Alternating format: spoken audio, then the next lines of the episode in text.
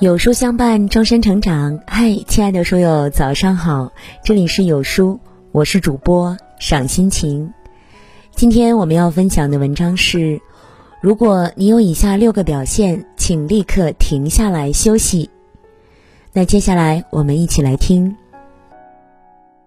你有过这种感受吗？明明很多事还没做，可就是不想动，整个人提不起精神。什么都不做也觉得累，脑子像生锈一样，怎么都转不动。半个小时的工作量，一小时都不一定能做完。为一点小事情情绪崩溃，莫名的发脾气、流眼泪，事后又觉得没什么大不了。再看看别人，事情不比自己少，压力不比自己小。可还是精力充沛，下班后还去健身跑步，第二天照常活力满满。难道是因为自己比别人差劲吗？其实不是的。有书君想说，出现以上几种情况，不一定是你的能力问题，也可能是隐性疲劳作祟。一。这六个信号是在提醒你该休息了。身体上的累是很容易觉察的。当你跑了几公里，提重的东西，或者刚健完身，那种气喘吁吁、大汗淋漓、腰酸腿痛的感觉，让你恨不得立马躺下休息。而这种累往往也是很容易恢复的。坐下来歇一会儿，冲个澡，再美美的睡上一觉，很快。就能恢复元气，但精神上的累既难觉察，又难恢复。它悄悄地潜藏在身体里，吞噬你的能量和动力，甚至影响你的健康，所以才更要警惕。有书君提醒你：如果身体出现了以下六个信号，就说明你该休息了。一。充满无力感，做事提不起劲儿。平时干劲十足的你，最近老是做一点事就容易累，对什么都没兴趣，也没动力，又不满这样的状态，整天唉声叹气。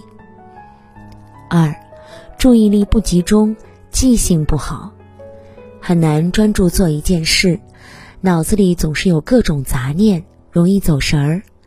听别人说话时，光看到别人嘴巴在动，却记不住对方说了什么。起床几小时后，还是又累又乏。即便睡了七八个小时，醒来还是觉得很困，仿佛怎么都睡不够，一早上都没精打采的，没法进入工作状态。四，有明显的口气，并且胃不舒服。有口气可能是消化问题，而人在情绪不好时，肠胃功能会受到影响，引发口臭，同时也会觉得胃痛、胃胀。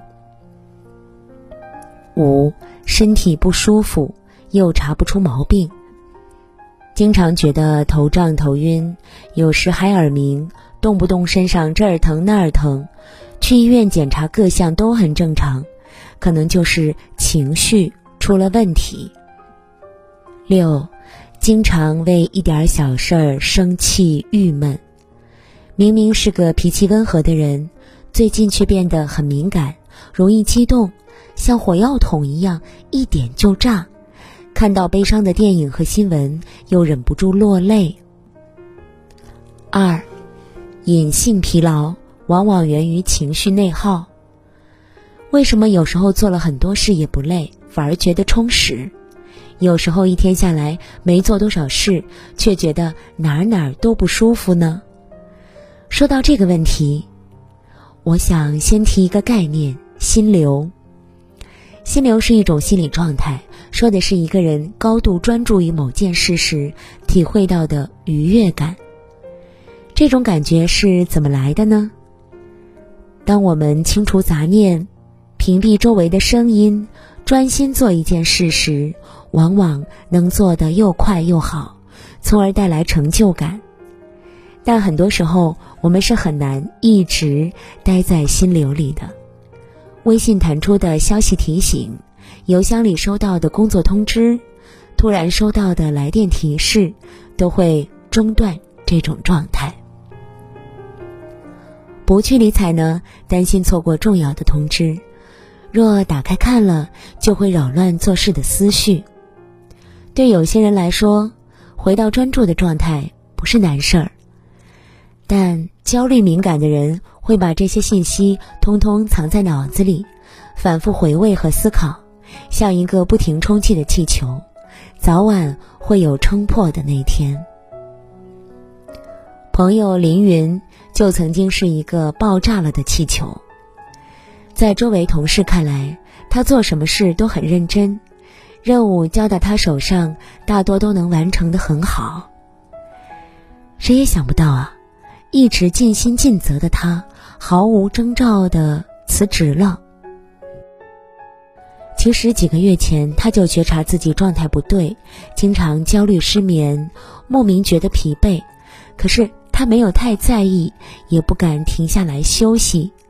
他总是担心自己不能让别人满意，担心工作做得不够出色。别人一个不好的眼神和态度，就会让他怀疑自己。一边做着这件事儿，脑子里却想着那件事儿还没完成。他每分每秒都紧绷着神经。渐渐的，他越来越累。周末放假时，他拒绝了朋友的一切邀约，瘫在家里什么也不做，可还是觉得很累。直到去医院检查，才知道自己得了轻度抑郁症，决定辞职调养。辞职之后，他并没有觉得多轻松，反而一直在问：别人都在努力工作，而我却闲在家里，会不会太颓废了？有书君想说，优秀和上进当然没有错，但问题是你要有足够的能量去支撑自己。明明能量已经透支了，还要拖着拽着自己前进，这样下去迟早会被身体的病痛逼停。三，摆脱隐性疲劳，从放过自己开始。辞职一段时间后，凌云终于不那么焦虑了。他发现，爸妈没有因为他的裸辞而责怪他，领导也安慰他好好在家休息。再看看自己的积蓄，一段时间没有工作也没关系。之前一直想做却没时间做的事，抛下了很久的兴趣爱好，都慢慢的捡回来了。他不再失眠，作息也变得规律。喜欢报复性熬夜玩手机的他。现在对手机也没有那么依赖了。每天早早的起来做个早餐，练一会儿口语，再看看书。下午学一些软件技能，有时也会偷懒看会儿电影。一天下来，他觉得特别充实。一个月后，他感觉自己的活力回来了，开始全力找工作。没过多久，就收到了合适的 offer。并且因为这段时间的技能充电，他拿到了比预期更高的待遇。其实，有的时候放过自己，反而能得到更好的回馈，找到和自己相处的合适方式。放过不是逃避，也不是自暴自弃，而是给自己一些空间，去满足情绪背后的需求。总是忽视情绪，一味的强求自己，身体就会用隐性疲劳的方式提出抗议。如果你正处于隐性疲劳的状态，有什么办法能缓解呢？有书君给大家整理了四个方法：一、允许自己停机。你可能会说，大脑一整天运转都做不完那些事儿，哪里还有时间休息呢？但内存占用过高时，大脑会运行的很慢。定时停机，清空内存，才有更好的工作效率。所谓内存呢，就是情绪内耗。